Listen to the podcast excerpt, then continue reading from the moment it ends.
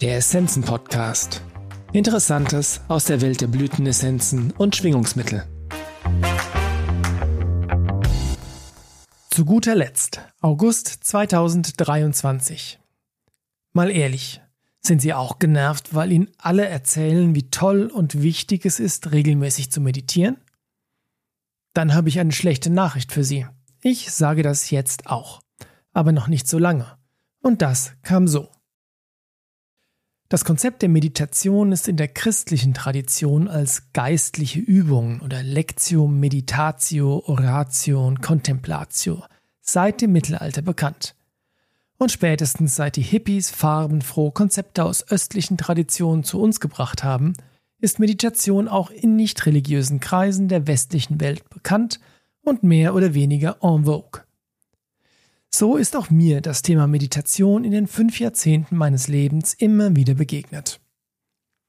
Um ehrlich zu sein, konnte ich der Idee nie etwas abgewinnen, bewegungslos auf meinem Kissen zu sitzen und leise Om vor mich hin zu brabbeln oder mich nur noch auf meinen Atem zu konzentrieren oder irgendwem auf eine Fantasiereise zu folgen oder oder oder. Ich hatte nie die Geduld dazu und sah auch keinen wirklichen Nutzen darin. Dazu muss man wissen, dass es mir immer leicht gefallen ist, nichts zu denken. Ich gehöre zu den Menschen, die das berühmte Gedankenkarussell zwar kennen und ab und zu erleben, aber nicht ständig. Wenn ich will, setze ich mich einfach irgendwo hin und denke eine Weile an gar nichts. Warum also meditieren? Nebenbei, über das Thema Gedankenkarussell versus Nichtsdenken habe ich vor kurzem auch eine Podcast-Folge mit Andrea Schlauersbach gemacht. Den Link dazu finden Sie in den Show Notes. Den ersten Aha-Effekt hatte ich, als mir jemand erzählte, dass es so etwas wie Meditation in Bewegung gibt. Man macht also etwas, während man meditiert. Das hörte sich schon etwas weniger langweilig an und ich kenne diesen Zustand der Konzentration auf eine eher eintönige Tätigkeit. Das kann ich gut und mache ich auch immer wieder. Thema Meditation also abgehakt, oder? Ja und nein. Vor etwa einem Monat bin ich in einem Podcast auf eine Meditations-App gestoßen. Ich weiß, dass es solche Apps wie Sand am Meer gibt und aus den bereits genannten Gründen habe ich mich bisher nicht wirklich dafür interessiert. Ich kann heute gar nicht mehr genau sagen, was der Auslöser war, dass ich mir diese App doch angeschaut habe. Die Beschreibung klang gut und so habe ich sie heruntergeladen. Es gab eine kostenlose Testwoche, also habe ich einfach mal angefangen. Und dann bin ich dabei geblieben. Frei nach dem Motto, wie soll ich wissen, was ich denke, bevor ich höre, was ich sage, möchte ich versuchen, die Gründe dafür hier zu erläutern. Wenn man anfängt, sich mit sich selbst zu beschäftigen und alte Wunden zu heilen, wie ich es etwa mit 30 Jahren getan habe, dann kann man auf diesem Weg viele Schritte weiterkommen und viele Erkenntnisse gewinnen.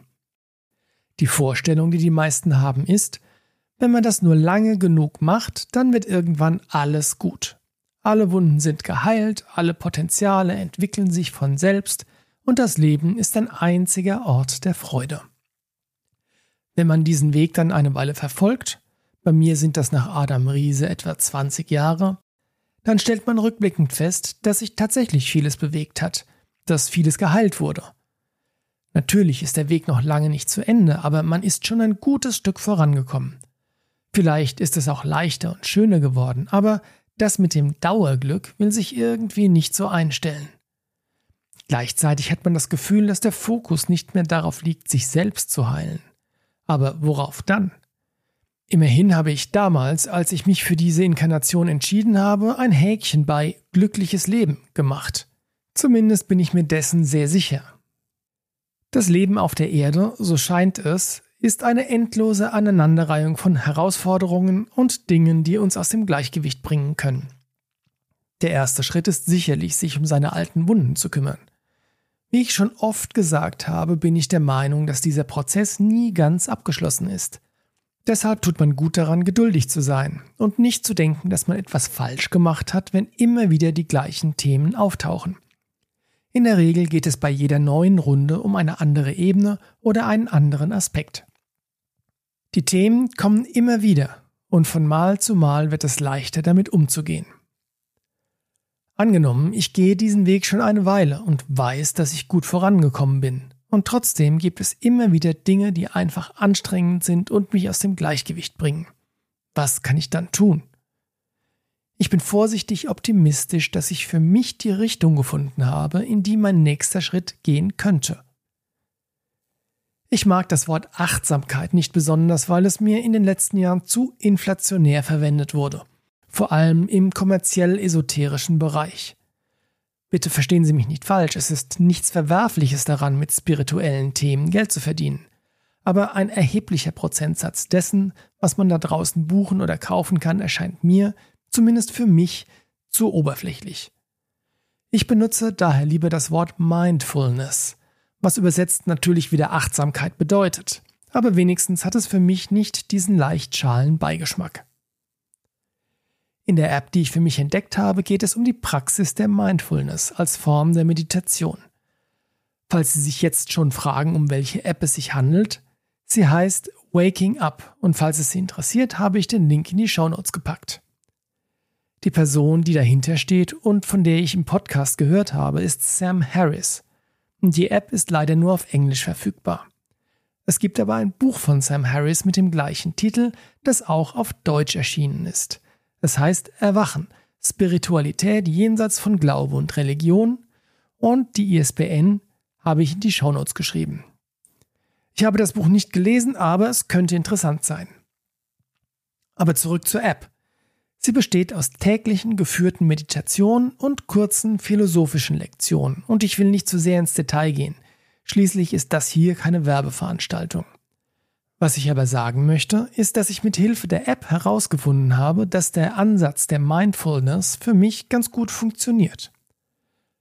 Vielleicht liegt es daran, dass ich auf meinem persönlichen Weg erst ein Stück weit gehen musste, bis ich den Zugang dazu gefunden habe. Vielleicht liegt es aber auch einfach daran, dass der Mensch im Allgemeinen ruhiger und nachdenklicher wird, je älter er wird. Ich weiß es nicht. Interessant ist aber, dass das Thema Meditation, das übrigens auch Ian White von den australischen Buschblütenessenzen und Sabina Pettit von den Pacific Essences immer wieder betonen, plötzlich auch für mich greifbar geworden ist. Und was will ich schlussendlich damit sagen? Ich glaube, man kann es so zusammenfassen. Ich habe die Erfahrung gemacht, dass es nur bis zu einem gewissen Punkt darum geht, sich selbst zu heilen. Danach verschiebt sich der Fokus von der Vergangenheit in die Gegenwart. Und es wird wichtig zu lernen, wie man mit den Dingen umgeht, die einen triggern, ohne dass eine alte Verletzung im Spiel ist. Natürlich geht die Arbeit an der Heilung der seelischen Wunden weiter, aber der Schwerpunkt der persönlichen Entwicklung verschiebt sich. Für mich ist der Ansatz der Mindfulness im Moment sehr spannend, aber es gibt natürlich auch viele andere Dinge, die vielleicht noch besser zu Ihnen passen. Was aber in jedem Fall und unabhängig von der Methode helfen kann, sind natürlich Essenzen. Liebe Grüße, Carsten Sann.